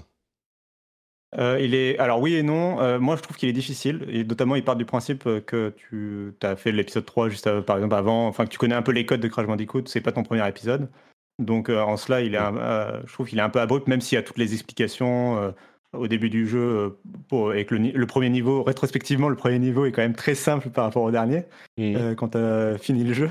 Euh, et que tu, tu, retournes et tu te dis, ah mais comment je pouvais galérer là-dessus Tu as ce niveau de progression un peu, tu te demandes un peu ce que tu C'est un, peu le, c'est un peu le Dark Souls des jeux de plateforme, en fait. C'est ça que tu essayes de nous dire. Carrément. Mais par contre, faut voir ça, il y a quand même voir ça différemment, je pense aussi. C'est euh, euh, une, une, une suite qui s'inscrit dans la continuité du jeu et euh, finalement tu joues à enfin Super Mario World sur Super NES il y a il y a 30 ans bah ou 20 ans, je sais plus, il était, il était, tu rejoues maintenant sans avoir ton expérience et ton vécu sur ce jeu. Ouais, il est, il est chaud, hein. Oui, sûr. il est, il est difficile, hein. Donc, ouais, c'est, je verrais pas ça comme un Dark Souls où tu, où tu, non, non, non, non, mais c'était une plaisanterie. Pas. C'est plutôt vraiment, c'est, c'est de la dextérité, de la technique. Et tu me poses la question de la modernité. Il y a quand même deux éléments sur lesquels je, que je veux mentionner. Bon, d'abord, il y a une, maintenant il y a un système de vie infini euh, qui, mm. qui s'inscrit bien dans, dans, les jeux contemporains et qui permet au moins de progresser. Il y a quand même des checkpoints super régulièrement et tout. Donc, si tu veux t'embêtes pas à faire le jeu à 100%, euh, il est relativement euh, simple à, finir, au moins à compléter. et l'autre point qui, que je trouve est bienvenu, c'est le fait qu'il y a une ombre. Enfin, c'est activable dans les options. Enfin, c'est désactivable plutôt dans les options si on n'aime pas mais euh, il y a une ombre sous Crash quand il saute euh, pour voir où il est dans l'espace si on a du mal à se repérer dans l'espace ah. en 3D. Et euh, donc ça, c'est non, mais ça, je trouve ça très très bien. D'accord. Pour voilà, pour, bah, pour avoir mais la maîtrise du personnage un, comment dire un plaidoyer en faveur de Crash que j'attendais pas forcément. C'est surtout qu'il est sorti il y a un moment. Alors maintenant on a l'option soit on euh, le prend maintenant, soit on attend euh, une, une, promo, une intégration au, au Game Pass ou au PlayStation Plus ou un truc comme ça, c'est bien possible. Mais, euh, mais d'accord, c'est vrai que comme le disait Dany, les options pour les jeux de plateforme, il n'y en a pas des tonnes. Donc euh, si ça c'est l'option du moment, c'est bon à noter, effectivement. et rapidement, euh, tu veux que je parle de prêt rapidement Bon, vas-y, vas-y, hein, tant qu'à parler des vieux jeux. Disons que prêt, au moins, il est, il est inclus dans, dans le Game Pass, donc il y a beaucoup de gens qui y ont accès, donc vas-y. Non, mais c'est juste pour dire, bah justement, moi j'ai pas eu l'occasion d'y jouer à l'époque euh, parce que. Mais 2021 a cette qualité-là que c'est l'année parfaite pour euh, le backlog et pour les jeux justement que tu as envie, enfin, as enfin le temps de pouvoir faire, à, côté desquels tu t'es passé. Et Prey, en est un. Euh, donc c'est développé par Arkane. Et alors moi j'en suis qu'au début encore, justement, parce que Crash m'a pris pas mal de temps. Mais j'adore, l'ambiance est très proche de Half-Life ou de Bioshock c'est vraiment, alors c'est censé être, la perspective est un FPS, mais en réalité c'est vraiment un jeu d'aventure et d'exploration, un immersive sim dans lequel un des points forts va être de pouvoir résoudre les situations de, façon, de plusieurs façons différentes. Est-ce que tu vas vouloir hacker la porte pour la passer, ou plutôt essayer de trouver la carte d'accès, ou encore passer par le conduit d'aération qui était un petit peu caché derrière un décor? voilà, as plusieurs, à chaque fois, tu as plusieurs cartes à jouer pour pour progresser dans l'histoire et pour euh, explorer euh, à ta guise euh, cette sorte de station spatiale un peu abandonnée. Et voilà, j'en suis qu'au début, je vais pas trop, trop m'étendre dessus, mais du coup, je suis bien content de découvrir le jeu maintenant. Et pour l'instant, je m'amuse bien, donc on, verra bien. Mais je suis content du coup aussi pour. Et j'ai l'impression que le jeu, effectivement, tu disais qu'il était arrivé dans le Game Pass, et je pense que du coup, je suis pas le seul à avoir m'être lancé dans le jeu. Et du coup, je suis content pour Arkane, qui a un peu subi des mauvais lancements successifs de jeux, justement parce que c'est des jeux solo un peu particuliers. et du coup, je suis content que, peut-être qu'il trouve un nouveau public. Enfin, j'espère que du coup, ça va être un vrai succès dans le Game Pass. et je suis content, voilà, s'il trouve un public. J'ai l'impression que ce genre de jeu d'arcane, et que, enfin, les jeux d'arcane en général, à part peut-être Dishonored 1, euh, c'est tous des jeux qui bénéficieraient à être dans le Game Pass et à donner à, de nombreux joueurs l'opportunité de, les tester. Donc, euh, bon, là, on est dans, pile dans ce contexte.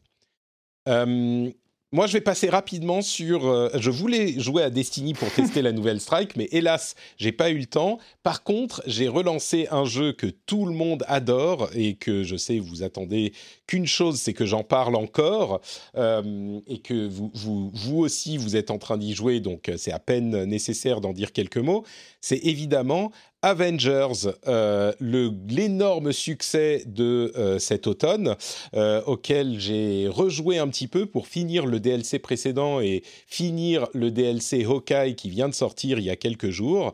Et je peux vous confirmer que ma conclusion est bah, toujours identique à ce qu'elle était à l'époque, c'est-à-dire que c'est quand même un bien gros bordel. comment dire? Si vous vous en souvenez, à l'époque, je, disais que le gameplay était vraiment bon et que tout le reste était euh, dramatique. Et je suis encore dans cette euh, optique, mais c'est encore plus euh, dommage de voir à quel point c'est un gâchis parce que le gameplay qui est, super sympa est, tellement pas mis en valeur que c'est même plus que c'est pas mis en valeur, c'est que ça devient bon. Enfin bref, on va pas refaire des heures sur Avengers. C'est toujours la même chose. J'ai fait les segments histoire qui sont gratuits, hein, ceci dit, donc vous pouvez les, les faire euh, sans problème avec euh, Kate Bishop et, Hawkeye et Clint Barton. Euh, et y a, ils ont annoncé qu'il y a Black Panther qui arrive, etc. Mais c'est tellement frustrant que même si c'est gratuit, je ne peux pas me, je peux pas le recommander. Tellement c'est frustrant dans son, dans sa conception, dans son design et donc bon, je, garde espoir qu'il le refasse de fond en comble un jour. Et il y a tellement peu d'updates que je me dis, ils doivent être en train de travailler à quelque chose de plus profond. Mais on a eu tellement de mauvaises surprises avec notamment Anthem euh, qui a été annulé après deux ans de rien que je, commence à, perdre espoir. Mais c'est dommage, il y a un bon fond sur Avengers. Bref, voilà, c'était pour parler d'Avengers. Je sens que ça provoque euh, la... la... Mais la, seule image qui m'est venue en tête quand tu as commencé à en parler, c'est ce gif très connu de Arrested Development où il y a une personne qui se lève et qui dit There are, we are the, there are dozen of us, euh, tu vois, qui. Ah, des dizaines. On est, on est des dizaines, genre les, fans. Ouais, complètement. Les trois au fond qui se lèvent. Non, mais le pire, le pire c'est Tobias Funke de Arrested Development, ça, qui est excellent comme personnage. Le pire, c'est que si, si moi, ça ne marche pas avec moi, ce jeu, c'est que vraiment, ça ne marche avec personne, quoi. C'est sûr, que euh, quand tu vois le succès de Marvel au cinéma, quand même, tu te dis qu'il y a un potentiel incroyable pour ce jeu et pour, enfin, il y a quelque chose à faire avec l'univers Marvel en jeu vidéo et que c'est quand même très triste ce qui arrive à ce jeu. C'est pour ça que je me dis qu'il n'est pas impossible qu'il continue à travailler dessus, en fait. Parce que Mais je vois même pas comment. Ah bah faut tout faire. Enfin, je... Déjà, faut déjà faut l'annoncer que tu retravailles dessus parce que sinon les gens euh, n'ont aucune perspective d'avenir sur ton jeu et trouvent qu'il est mort quoi. Non mais il est déjà euh, mort, ça c'est fini. Ils peuvent l'annoncer dans, dans 3 ou 4 mois. Rebirth, un, un, Ouais c'est ça exactement. un Avengers Realm Reborn. Un Realm Reborn. c'est ça. non mais ils peuvent et, le le futur de Marvel avec euh, le cinéma et les séries, je pense, est, garde un certain potentiel. Donc le jeu a ils ont une raison de, retravailler le jeu. Mais oui, la tâche est tellement énorme. Garder le cœur du gameplay et refondre. Euh, mais ils, enfin bon, bref, on s'en fout. C'est pas l'émission sur Avengers. Vraiment, c'est pas le sujet le plus important. Mais on verra. Euh, le Square Enix Presents euh, qui a eu lieu il y a quelques jours, il y avait quelques petites Quelques petites infos intéressantes. On a eu la présentation du nouveau euh, Life is Strange qui s'appelle True Colors, euh, qui est, contrairement aux épisodes précédents, ne sera pas épisodique, justement, ça sera un jeu vendu et basta, il n'y aura pas plusieurs épisodes. Euh, on va revenir sur les différents, les différents sujets si vous voulez. Il y a un remaster de Life is Strange, le premier, euh, des images de Forspoken, le jeu qui avait été présenté en tant que Project Atia. Il a un nom, il s'appelle Forspoken, c'est un nom un petit peu bizarre, mais il a l'air très très beau, on va y revenir euh, encore une fois. Outriders, un petit peu d'infos, mais ça on s'en fout, parce qu'il arrive bientôt et on en a déjà parlé.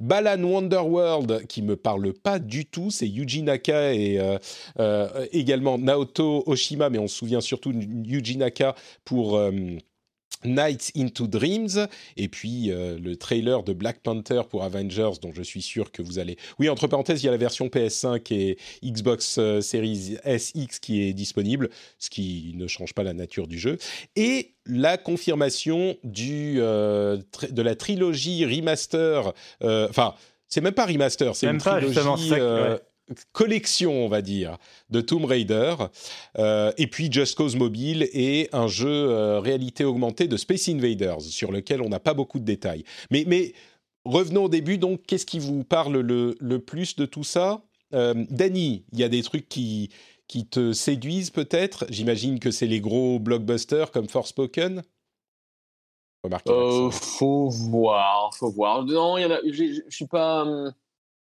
il a rien intrigué par Forspoken, je le verrais bien, mais il y a rien où je me dis, où je, suis en train de me dire, oh c'est génial, c'est euh, Day One, il faut que je l'installe direct dès qu'il sort, je vais mourir si je l'ai pas. Euh, bah c'est, disons il y a que plein de petits trucs sympas dans, dans les annonces, mais rien de rien de majeur pour moi. Ouais. oui, Forspoken a l'air bien, mais bon, est-ce que euh, qu'est-ce que ça va donner, ça je sais pas. Ouais, on a vraiment vu, c'est vraiment un mini teaser pour Forspoken. Hein, oui, c'est ça, il y a rien. On, on, voit, on a rien de de, de très euh, précis. C'est en gros des, des images des environnements avec le déplacement hyper rapide dans ces environnements et, et c'est à peu près tout. Et puis on voit qu'il y a un petit peu de magie. C'est un, un jeu en troisième personne, on va dire, mais on ne sait pas grand-chose de plus. C'est les euh, développeurs de, de, Final Fantasy XV derrière, hein, c'est qui sont partis de, de Square Enix euh, pour faire euh, Luminous Production, Luminous étant le nom du moteur graphique de Final Fantasy XV.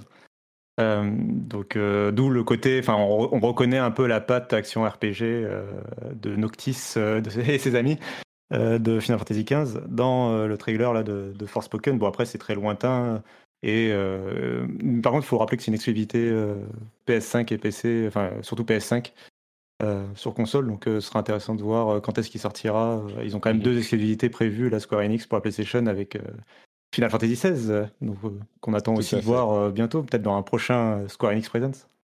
Et c'est, tu dis que c'est pour très loin, mais c'est 2022, donc euh, c'est pas, oui, alors, 2024 quoi. Alors, euh, est-ce que c'est le moment de parler du, de, de, la, de la leçon qu'il faut qu'on apprenne tous sur les dates de sortie de jeu, euh, qui est que si c'est pas prévu pour la semaine prochaine, hormis Outriders, il n'y a aucun jeu qui est prévu actuellement sur aucune console et aucune machine. on est, d'accord. C'est c'est quoi le jeu qui a été décalé qui me désespère? C'est Gotham Knights qui a été décalé à 2022. Voilà. Euh, on Faut arrêter de croire que. Enfin là, il y a eu. Euh, Faut arrêter de croire que les jeux vont sortir en fait. C'est ça. c'est ça. Non mais c'est ça. Arrêtez de croire que les jeux vont sortir. attendez, attendez que le jeu il arrive dans, dans, une semaine, deux semaines par rapport à sa date annoncée. Et là, vous pouvez commencer à vous dire qu'a priori, il sera pas repoussé. Mais avant ça, euh, vous. Bah, surtout un, jeu en 2022. Euh, finalement, il y aurait sans doute deux images et demie en plus que ce qu'on a vu. Hein. Donc, il faut pas se leurrer. 2022, ça reste très optimiste. Hein. Mmh. Oui, oui. Dites-vous que, enfin, quand même, les jeux, on, on, le dit souvent dans le développement des jeux que la sortie d'un jeu, surtout d'un jeu de cette ampleur, c'est un miracle. Euh, ça, c'est en temps normal euh, quand le, enfin, qu'ils arrivent à tenir leur calendrier. Mm. Euh, alors, imaginez maintenant avec le, enfin voilà, avec la situation sanitaire mondiale, forcément, c'est plus compliqué. Donc voilà, donc bon, les dates de sortie. c'est bon, vous m'avez bien douché, très bien, très bien. pour pour les autres annonces, alors, est-ce qu'il y a un truc qui t'a parlé, les, Life is Strange Je crois que t'es. Moi, moi j'ai essayé Life is Strange le, premier. Mm. C'était bien, mais c'était très très long, donc au bout d'un moment, j'ai arrêté. Ah. J'aimerais bien m'y remettre. Ça fait partie de ces jeux en fait où j'ai envie de m'y mettre mais euh, mais euh, voilà. Et je, je l'ai pas fait. Et je pense que Life is Strange Remaster sera peut-être l'occasion. Oui. Tout de suite un jeu qui fait pas pam pam boum boum dès les 30 premières secondes. Et tout de suite c'est un peu lent bah, j'ai fait tous les, euh, par exemple, tous les, euh, enfin, tu vois, les Walking Dead, Wolf Among bah Us, etc. Donc voilà, c'est très lent aussi. C'est juste que à ce moment-là où, ouais, je, ne sais pas pourquoi je l'ai laissé tomber. Donc ce sera peut-être l'opportunité. Mais je suis un petit peu dans cette dans cette situation aussi. Je me dis peut-être que le remaster sera l'occasion de s'y remettre. J'avais fait, je crois, le premier épisode et puis j'avais pas été beaucoup plus loin. mais le, le, remaster serait parce que mine de rien, Life is Strange aurait pu être une série qui se serait arrêtée en cours de route et elle a continué non, non seulement avec le 2 mais avec euh, comment il s'appelait euh, Captain euh, pas Captain Planet Captain Midnight ah Captain Spirit qui était l'introduction du, du 2 c'est ça, il y avait Before the Storm, et puis maintenant il y en a encore un. Ça commence à faire une, une, grosse série. Donc, mais oui, donc toi, tu es, plus fan, es plus fan, Cassim Ouais, euh, bah, moi je trouve déjà, euh, premièrement, c'est des jeux euh, qui ont vraiment une patte unique dans, le, dans, le, dans, le, jeu vidéo, parce qu'effectivement, alors ils sont certes un peu plus lents que, que des jeux d'action, etc., mais ils ont cette atmosphère. Là, tu, dès les premières images du trailer là, de, de l'épisode True Colors, tu reconnais cette atmosphère paisible et vraiment tu te sens bien dans ces jeux, même s'ils racontent des choses qui sont très difficiles et très dures. Mmh. et c'est des jeux qui sont très importants aussi en termes de représentation. Euh, c'est vraiment des jeux euh, euh, qui ont pas mal posé des jalons dans, le jeu vidéo en termes de représentation. Déjà, bah, le premier épisode commence par on incarne, une, adolescente, un, un, personnage féminin. mais il y a, enfin voilà, à chaque fois, chaque épisode a vraiment des, éléments importants. l'épisode, le deuxième épisode, sans trop déflorer, il traite d'un sujet qui était particulièrement important aux États-Unis l'année dernière en termes d'égalité sociale devant la loi.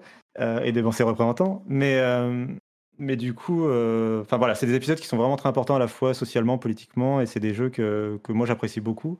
là, il faut savoir que True Colors, du coup, c'est développé par ceux qui ont fait Before the Storm, mais c'est plus. c'est pas Dontnod, c'est Deck Nine. Effectivement, c'est une licence qui appartient complètement à Square Enix depuis le début. Et donc là, Dontnod a décidé de, eux d'arrêter, ils partent sur d'autres jeux. ils ont pas mal de trucs en production, mais ils partent en tout cas sur d'autres licences. Et du coup, on verra là euh, Deck Nine, leur premier jeu, donc c'était Before the Storm, mais du coup c'était une préquelle du, de Life is Strange 1, donc ils avaient moins la main, je pense, sur euh, l'univers. Euh, là, c'est entre guillemets leur vrai premier épisode, même s'il s'appelle pas Life is Strange 3, on comprend que c'est un peu ça. déjà, ils décident de modifier un peu leur set en n'en faisant pas un épisode, de, pas en, faisant un, titre épisodique, mais du coup, bah, ce sera intéressant justement. Et puis le prix, il a l'air un peu plus fort que d'habitude, donc on verra la réception du jeu. Moi, j'attends ça euh, j'attends, ouais. Euh, Avec curiosité, j'ai l'impression. Hmm. D'accord. Ok, bah écoutez, je crois que bon, c'est tout ce qu'il y avait à noter euh, de. Oui, vas-y, vas-y. juste un mot. Tu veux nous vanter les... sur Tomb Raider. Ah d'accord, je croyais que tu voulais nous, vanter les, les, louanges, nous chanter les louanges de Balan Wonderworld, mais non, pas du tout. acheter Crash 4, mais qui a l'air d'être un bien meilleur jeu. mais mais oui, dans Tomb Raider, non, je trouvais ça vachement décevant que euh, ce soit même pas une version euh, optimisée euh, PlayStation 5, Xbox Series, tu vois. Enfin, même pas. Et, encore, tu sais, ils auraient pu faire au moins le service minimum, tu vois, de, je sais pas, passer le jeu à 60 images secondes 4K ou un truc comme ça. Enfin, essayer de faire, donner au moins l'apparence d'un quelconque effort de fait plutôt que juste ressortir les trois jeux ensemble, même s'il y a tous les DLC et compagnie. Là, c'est vraiment le pack, euh, enfin, c'est vraiment le service minimum de service minimum, quoi. Ouais, c'est un bon. il faut être super motivé quand même parce que les trois sont quand même très très proches. Hein. Donc c'est vraiment faire trois fois quasiment le même jeu à chaque fois. Donc ils sont super individuellement, mais euh, ouais, je, la trilogie, il faut vraiment être un gros fan. Hein. Qu'est-ce que t'en penses, Patrick? Parce que je sais que t'aimes ah. beaucoup ton Raider. Ouais, bah, j'aime beaucoup Uncharted et donc j'aime beaucoup Tomb Raider, forcément. Mais euh, ouais, disons que c'est le genre de jeu que tu mets dans ta collection et le bundle, qui est vraiment un bundle plutôt qu'une trilogie, il est à 20 euros en ce moment euh, pendant encore une dizaine de jours euh, ou une semaine sur, sur PlayStation Store et Microsoft Store. Donc pour 20 euros, tu le mets dans ta collection. je pense que la plupart des gens en ont déjà un ou deux qui ont été donnés dans un, dans un game euh, dans un comment dire PlayStation Plus ou machin, mais bon, peu importe, 20 euros, tu l'as dans ta collection. Si tu veux le refaire un jour, tu l'auras. Pourquoi pas il, passe à 50 euros ou quelque chose comme ça dans, dans, quelques, dans une semaine, comme je disais. Bon, Ouais, euh, on va dire que c'est pas la news qui. On a déjà passé trop de temps sur la news, je dirais. c'est l'appréciation que j'ai dessus. Euh, donc, voilà pour euh, les news. On va même pas tellement parler de Just Cause Mobile et de euh, Space Invaders euh, réalité augmentée parce que on ne sait rien du tout de ces jeux. spécifiquement de Space Invaders, on n'en sait rien du tout. Et on va passer aux autres news que je voulais évoquer. D'une part, encore des rumeurs de Bloomberg cette fois-ci que, selon lesquelles la nouvelle Switch aurait la possibilité de passer les jeux en 4K par DLSS, ce qui montrerait que euh, la, la, console utiliserait un, nouvel, un nouveau processeur. J'avais fait une vidéo sur la chaîne YouTube pour euh, détailler un petit peu ce qu'on en savait il y a euh, deux ou trois semaines. Et bah, ça semble être ce que je pensais qui se confirme. donc 4K en DLSS sur la télé. et ça ça serait dû à plusieurs choses, et notamment le fait que Nvidia ne veut plus produire les vieilles puces, les vieilles puces euh, Switch, les vieilles puces de Tegra X1 qu'utilise la Switch. Ils veulent fermer cette ligne de production, et donc ils sont en train de pousser un petit peu Nintendo aux fesses pour qu'ils changent de processeur. On imagine que Nintendo voulait le faire depuis un moment, mais que la Switch se vend tellement bien qu'ils n'ont aucun intérêt à le faire encore, mais euh, peut-être que, que Nvidia est en train de les pousser à le faire. Donc on, va voir si ça se confirme. Euh, et puis, l'autre news intéressante, c'est que Qualcomm serait en train de euh, développer une console de jeu comparable à la Switch, mais basée sur Android, avec la même conception hardware, c'est-à-dire un écran et deux Joy-Con-like sur les côtés, et, mais qui, se, qui fonctionnerait sur, sur Android et qui pourrait se brancher sur la télé. Et on se dit, ouais, mais euh, les jeux téléphone, est-ce que c'est vraiment intéressant? Et la question est évidemment légitime.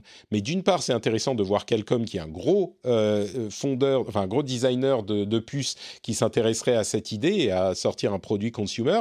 Et puis en plus, l'idée de euh, fabriquer une machine qui joue des jeux mobiles également sur la télé avec la compatibilité qu'on a aujourd'hui avec les les manettes sur euh, Android, la qualité des jeux euh, sur mobile qui augmente tout le temps, et le fait que euh, il semble que Apple soit également en train de travailler à l'idée d'une Apple TV euh, qui serait comparable à une console de jeu. Ça pourrait développer l'écosystème euh, mobile, l'écosystème des jeux mobiles euh, un petit peu plus vers des jeux jouables à la manette. Et on sait que c'est déjà de plus en plus le cas. Donc, je crois que c'est facile de rire de l'idée au premier abord, mais je suis pas convaincu qu'elle soit aussi ridicule que ça au final. Il y a peut-être une, porte par laquelle se faufiler pour avoir un produit qui pourrait être intéressant pour certains. Euh, non. non, toi, tu es carrément.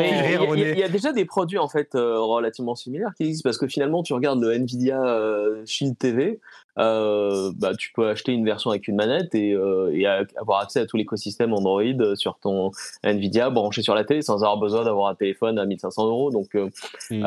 est-ce que est-ce que ça apporte vraiment quelque chose qui va se différencier sur le marché? Je sais pas, mais en contrepartie, enfin euh, ça, ça, existe déjà ces produits, donc je suppose que, euh, mmh. enfin, tu vois, euh, positionner une console qui fait ce qui fasse uniquement ça, est-ce que ça va fonctionner ou pas, j'en sais rien, mais ce qui fait la force de la Switch, c'est pas tellement le, hardware, mais c'est les jeux Nintendo. Donc, je mmh. pense que s'ils veulent que le produit soit un succès, ils ont intérêt à trouver aussi comment se différencier de ces trillions de produits qui existent déjà sous Android. Ouais. Il, y a, il, y a, il y a tellement de problème dans, ce, dans cette idée que je sais pas par où commencer. Euh, non, mais en fait, déjà, oui. Euh, alors, c'est intéressant que Qualcomm veuille se lancer dans le marché grand public, puisqu'actuellement, ils sont que fournisseurs de, puces pour les fabricants, quoi. Donc, euh, c'est intéressant qu'ils veuillent être, voilà, en, première ligne dans Amazon ou sur, je sais pas, ou à la Fnac, voilà, que tu puisses acheter une console Qualcomm, ce serait intéressant dans l'idée. Mais, mais derrière ça, j'ai l'impression que c'est une énième boîte de tech qui ne comprend pas le jeu vidéo et qui se lance quand même, enfin qui essaye, enfin qui réfléchit à se lancer euh, sur ce marché en, en pensant que la Switch, euh, en faisant une Switch qui serait plus puissante et 4K euh, et avec machin, bah oui, forcément ça va mieux se vendre. Et en plus, nous, on aura les jeux Android, alors c'est trop cool. Et regarde, les gens, les jeunes, ils jouent sur Fortnite, donc forcément ça va bien marcher. donc on va se lancer quoi. alors que le jeu vidéo, ça ne fonctionne pas comme ça. Comme vous l'avez dit, déjà, il faudrait des...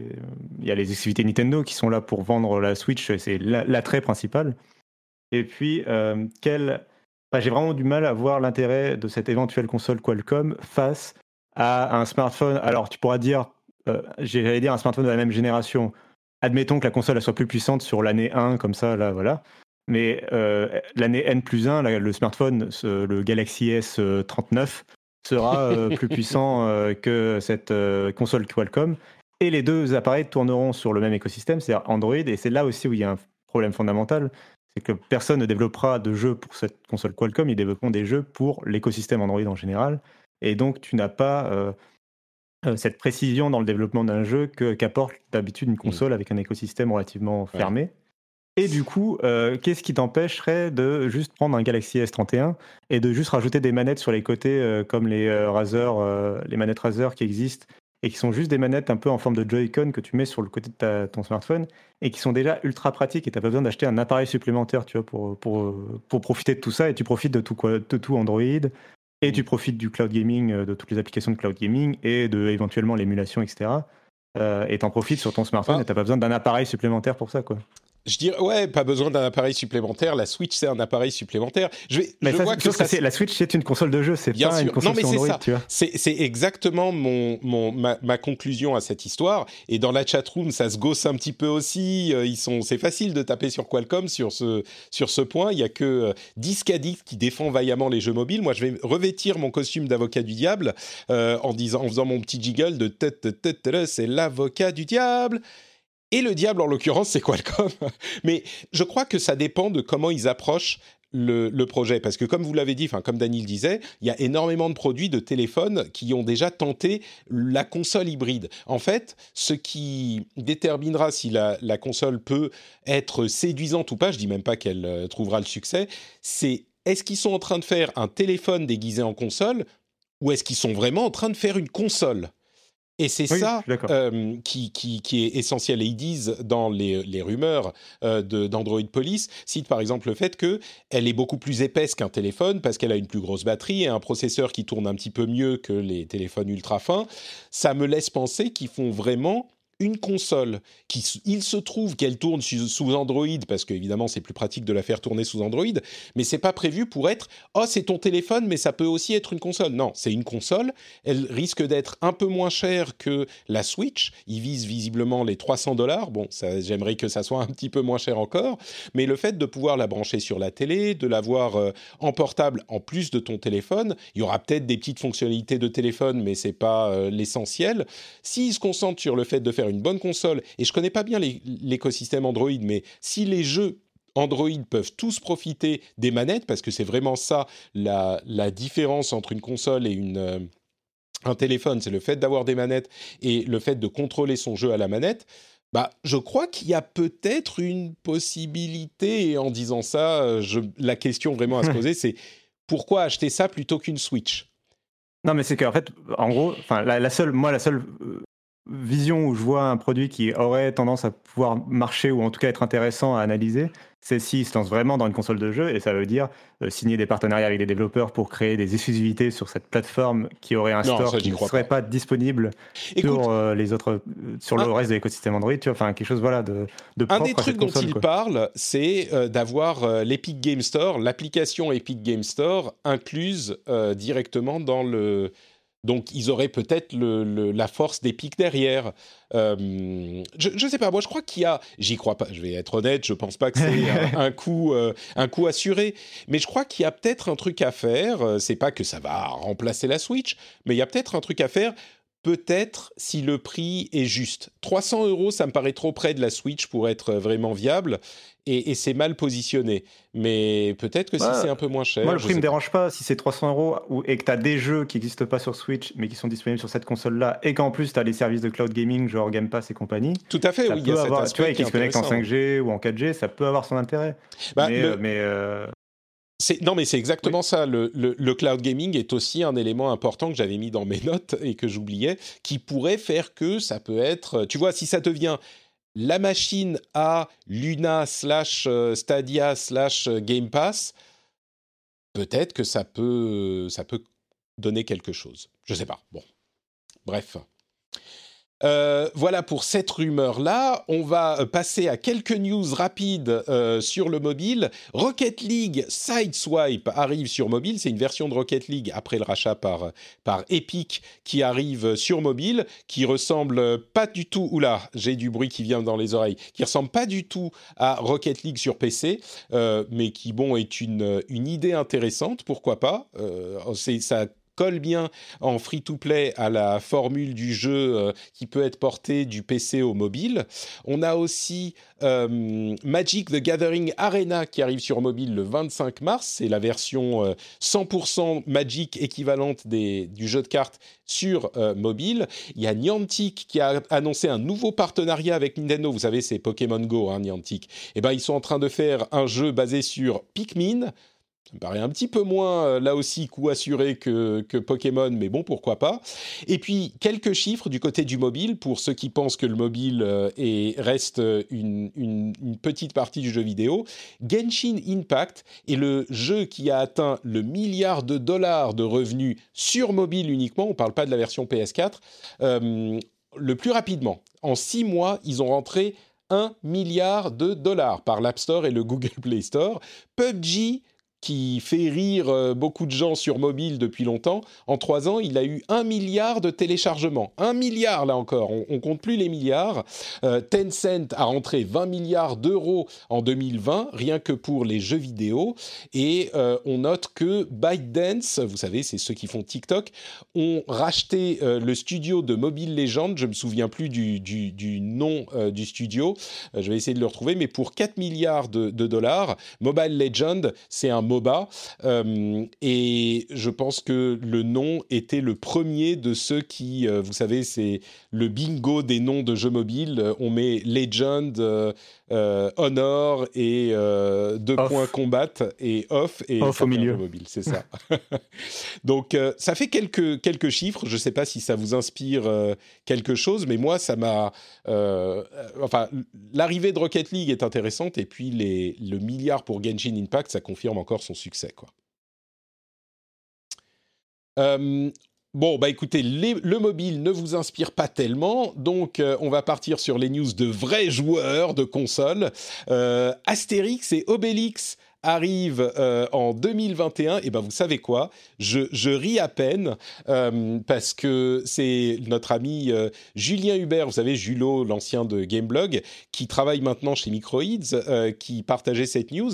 Et ben vous savez quoi? C'est même pas si moche que ça. C'est un beat them up à la Streets of Rage qui parlera évidemment à Danny. c'est baffé les tous, mais c'est hyper beau, c'est bien foutu. Et pourquoi pas? Moi, je dis euh, vraiment, je serais peut-être prêt à l'essayer s'il était sur le Game Pass, alors que traditionnellement, les jeux euh, basés sur ce, genre de licence, c'est pas forcément mon truc. Mais regardez, euh, regardez le trailer pour voir comme c'est beau, ça me paraît pas si mal, moi.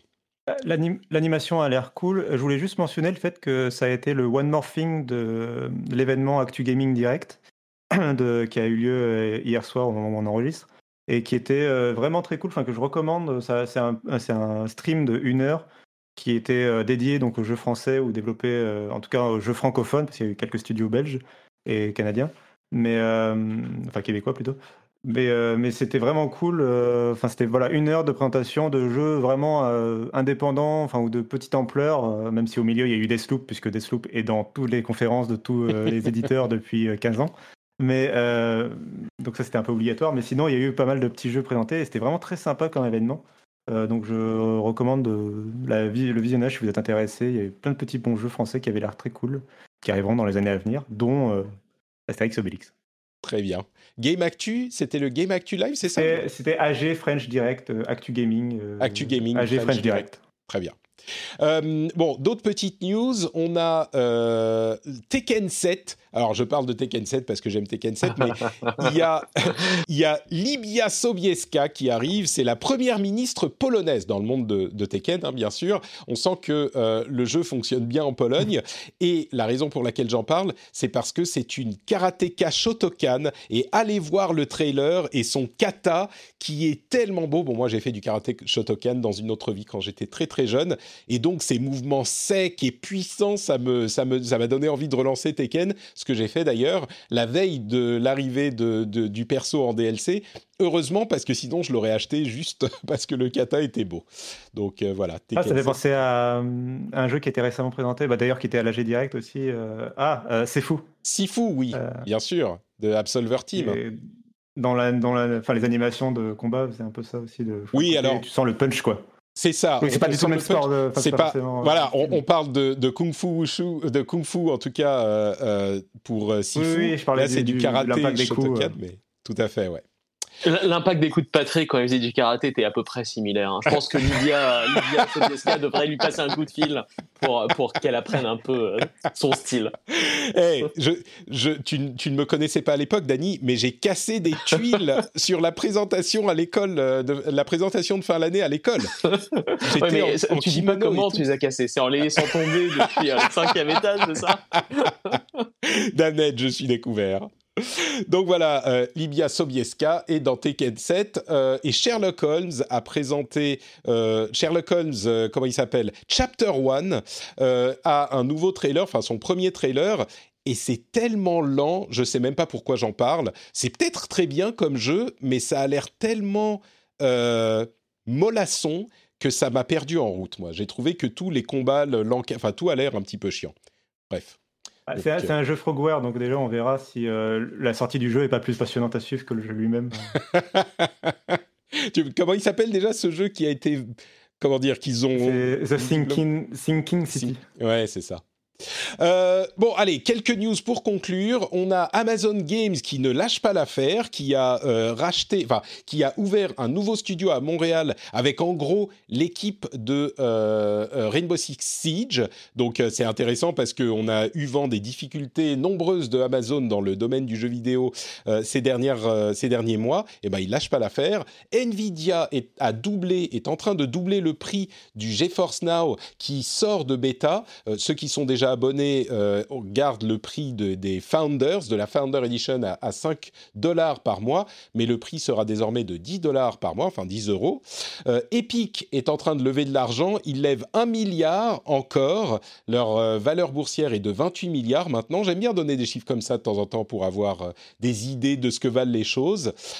si vous voulez acheter des jeux sur PS3 ou PS Vita, je suis désolé de vous dire que ça sera bientôt impossible puisque les stores vont fermer leurs portes, même sur les consoles. Ils étaient encore euh, disponibles sur les consoles. C'est un peu, euh, un peu tristoun quand même parce que la PS3 encore, il y a eu deux générations de consoles euh, après, donc ok, pourquoi pas. Mais la PS Vita, moi j'ai encore la mienne dans mon, dans mon placard et peut-être qu'un jour je la rallumerai. Et eh ben, si j'ai pas acheté les jeux maintenant, je pourrais plus les acheter. Enfin, c'est cet, été que ça ferme. Ben, je pourrais plus les acheter. Bon, on pourra les acheter en physique, mais c'est pas la même chose. Euh, et enfin, GameStop a réussi à faire des bénéfices sur le dernier trimestre, alors pas sur l'année, mais sur le dernier trimestre. Euh, ils ont fermé 700 magasins quand même, dont toutes leurs branches nordiques, mais c'est intéressant de voir qu'ils ont réussi à faire des bénéfices. Est-ce que GameStop, alors c'était le trimestre des sorties de consoles, donc il y avait peut-être beaucoup de gens qui allaient dans, dans les magasins ou qui essayaient de les acheter en, en comment dire, en, à distance, comme Cassim, qui a eu des problèmes avec sa Xbox mmh. Series X. Euh, mais c'est, j'aurais jamais pensé que GameStop pourrait faire des bénéfices, quoi. Donc ça m'a un petit peu surpris, même si c'est sur un seul trimestre. Euh, quelques réactions à, cette série de news? On va voir, euh, GameStop, ce qui va être intéressant à, suivre, c'est leur, l'évolution de leur deal avec Microsoft qu'ils ont signé juste avant la sortie de la Xbox, justement. Euh, qui leur permet en fait de toucher de l'argent euh, sur la vente euh, de jeux dématérialisés sur les consoles qu'ils arrivent à vendre à travers GameStop en fait. donc c'est, ce sera justement peut-être une bonne façon de un peu de compenser bah, la croissance du dématérialisé pour GameStop malgré la fermeture des boutiques et le fait que les gens achètent globalement de moins en moins en physique en particulier depuis 2020. On se demande pourquoi. mais, mais, en tout cas, ce sera intéressant à suivre. Ouais. Et puis je trouve ça triste pour la fermeture des stores. Bon après je, je suis jamais euh, de ceux qui, qui crient euh, sur le fait que euh, les, les, stores de jeux dématérialisés là, de PlayStation 3 et PS Vita, jamais dans ceux qui crient qu'aujourd'hui on, on, ne fait que louer nos jeux et que oh là là c'est triste. Qu'est-ce qui arrivera le jour où tous les serveurs fermeront et, et Steam fermera Euh, je sais pas, genre, c'est pas trop mon truc. Après, c'est vrai que j'aimerais que Sony euh, s'investisse un peu plus dans l'historique de, de, ces consoles. C'est quand même ballot pour, pour une, préservation qui. Hmm? Ne serait-ce que pour une question de préservation de. Oui, c'est ça. Ouais. C'est dommage pour une, pour, une, euh, pour une entreprise qui fait une si belle lettre d'amour euh, à son histoire avec euh, Astrobot au lancement de la PlayStation 5 et qui en même temps, dans le même temps, bah, justement, passe un peu un coup de balai sur, sur son mm. histoire de l'autre côté. voilà. Ouais, je suis avec toi émotionnellement, mais en même temps, je me demande, je pense qu'ils ont les chiffres derrière. Je pense que le nombre de personnes qui lancent leur PS Vita et accèdent au store, tu vois, euh, non, non, non, bien sûr. non, mais j'aimerais bien que... les jeux soient plus disponibles plus facilement en rétrocompatibilité, par exemple. Euh, tu vois, ah, ça, y, avoir accès sur une PS5, quoi, par exemple. Ouais. Et pouvoir les acheter sur PS5, ce serait tellement bien. Ouais, Ça, devrait être possible de faire un émulateur PS Vita sur PS5, hein, mais. Euh, Bon, après, il n'y a pas d'intérêt pour Sony, quoi. Ouais, c'est sûr, c'est sûr. Et puis, deux dernières news. Euh, il y a un petit euh, court-métrage basé sur Animal Crossing, un court-métrage d'horreur basé sur Animal Crossing, que je vous encourage à aller voir. Je le mettrai dans les, euh, la newsletter, donc vous pouvez vous inscrire à la newsletter sur notrepatrick.com. Mais franchement, enfin, ne le regardez pas si vous avez un peu peur. C'est hyper bien foutu. Euh, moi, j'ai regardé la nuit, je l'ai regretté. C'est six minutes seulement. Et ça s'appelle Don't Peak. Euh, vous pouvez aller le, chercher sur YouTube ou alors, comme je le disais, sur la newsletter. Mais franchement, c'est. Si vous êtes type flippette comme moi, ça marche super bien. Euh, je vous encourage à aller le, regarder. C'était un, gros moment d'angoisse pour moi. C'est, enfin bref, je ne vais pas vous le gâcher, mais c'est vraiment pas mal du tout. Animal Crossing. Déjà qu'en fait, les un an du crossover entre euh, Marie de Animal Crossing et Doom Eternal. Il, était excellent celui-là. c'est un petit peu une ambiance, même énergie, on va dire. Et puis l'autre chose, c'est que euh, finalement, les boutiques de jeux vidéo, enfin, et les rayons de jeux vidéo pourront rester ouverts pendant cette période du confinement. Euh, ça m'a marqué parce que je, je, me souviens de, enfin, comment dire, ça m'a vraiment montrer à quel point on est toujours prêt à euh, faire des sacrifices quand c'est pas les sacrifices de nos trucs à nous. Parce que oui, je comprends que le jeu vidéo est important et tout ça, mais au moment où le gouvernement a annoncé, au-delà des, controverses sur la manière dont tout est géré, mais quand le gouvernement a annoncé oui, certains trucs seront ouverts et certains trucs seront fermés, tous ceux qui sont fans des trucs qui sont fermés crient au scandale. Et, euh, et donc, je sais pas, ça m'a marqué parce que c'est vraiment, on veut toujours que quelqu'un fasse des efforts tant que c'est pas nous, quoi. Et franchement, pour le jeu vidéo, autant, enfin, euh, oui, vous savez comme j'aime le jeu vidéo. Ok, c'est important de les acheter en physique, mais on a des alternatives, donc euh, ça me paraissait pas être la fin du monde que les, les boutiques, on peut les acheter en, à, distance, enfin, on peut se les faire livrer, on a les trucs numériques. Bon, bref, ça m'a. Et je comprends que c'était arbitraire, mais ça m'a marqué. Bref, le lobby a marché, les, les, boutiques resteront bah, ouvertes. disons que ça devenait, ça devenait ridicule au moment où euh, la musique et les livres étaient autorisés et pas les jeux vidéo, tu vois. Enfin, euh, quand, quand tu as toute ta Fnac qui ouvre à 90%, mais il y a juste le rayon jeux vidéo qui est fermé, ça devient ouais, mais les, euh. jeux vidéo, c'est pas de la culture, voyons.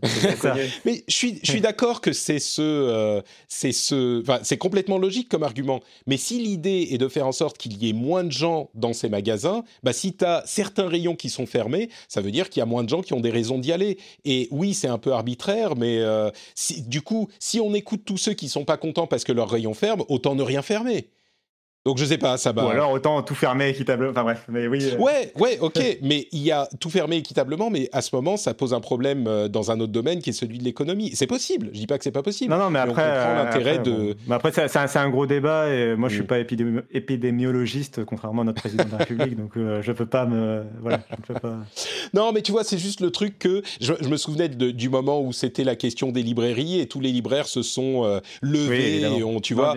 Et, et du coup, c'est ça qui m'a marqué plus qu'autre chose, c'est que quand on dit euh, OK, il faut faire des efforts, bon, vous et vous, on va vous demander cet effort. Personne ne veut jamais le faire quand ça nous concerne. Donc bon, peut-être qu'en l'occurrence, c'était complètement pas justifié dans le domaine du jeu vidéo, et peut-être que c'était complètement pas justifié dans le domaine de, des librairies il y a quelques mois, et, peut-être que c'est jamais justifié, mais à ce moment, on fait jamais rien, tu vois, je sais pas. Bref, c'est ça m'a ça m'a marqué. Mais en tout cas, les rayons seront ouverts, donc euh, les fans seront seront contents. Et voilà pour ce rendez-vous jeu. Merci à vous tous de nous avoir écoutés. On a fait un petit peu plus long que d'habitude, donc je vais faire très vite pour euh, proposer à Cassim et Dany de nous dire où on peut les retrouver. Dany, où es-tu sur Internet? Alors, je suis sur Twitter et mon handle c'est @notdany, N-O-T-D-A-N-Y, comme d'habitude. Euh, Cassim, quel est donc ton handle sur Twitter? Je vois pas de quoi tu parles. Euh, Très original ton handle. Ah, merci. Euh, at notcassim, n o t c a 2 s i m et, euh, et sinon sur frandroid.com où je parle notamment de jeux vidéo, mais pas que. Magnifique, merci à toi. Pour ma part, c'est Note Patrick. Euh, il y a une sorte de d'épidémie de notes euh, un petit peu partout dans ce podcast. Note Patrick sur Twitter, Facebook et Instagram. Vous pouvez aussi retrouver euh, les liens vers tout ce que je fais sur notepatrick.com y compris vers euh, YouTube où dans la dernière vidéo je parle de la manière dont les business models saucissonnent, tronçonnent, découpent les jeux vidéo aujourd'hui. On nous vend tout en DLC euh, alors qu'évidemment euh, il y a longtemps ça n'était pas le cas ou peut-être que bref j'en parle dans une vidéo sur sur YouTube qui a provoqué moult débats. C'est le buzz total donc je vous encourage à aller regarder ça aussi et bien sûr si vous aimez l'émission, à aller sur, euh, sur Patreon, patreon.com slash rdvjeux pour la soutenir. Si vous écoutez depuis un moment, comme je le disais, et que vous passez un bon moment en notre compagnie, eh ben, je vous encourage à aller euh, soutenir ou au moins regarder ce que propose le Patreon sur patreon.com slash rdvjeux, parce que c'est comme ça que l'émission peut être faite. Merci à tous ceux qui la soutiennent. C'est tout pour cette semaine. On vous donne rendez-vous la semaine prochaine, sauf si mon deuxième enfant arrive entre-temps. On aura un programme de remplacement pour euh, l'émission euh, plus ou moins pendant le mois. Donc euh, rassurez-vous, le rendez-vous jeu continuera au moins un épisode sur deux. Mais a priori, c'est pas prévu avant une dizaine de jours. Donc normalement, la semaine prochaine, on sera encore là. Et je vous donne rendez-vous à ce moment. Ciao, ciao.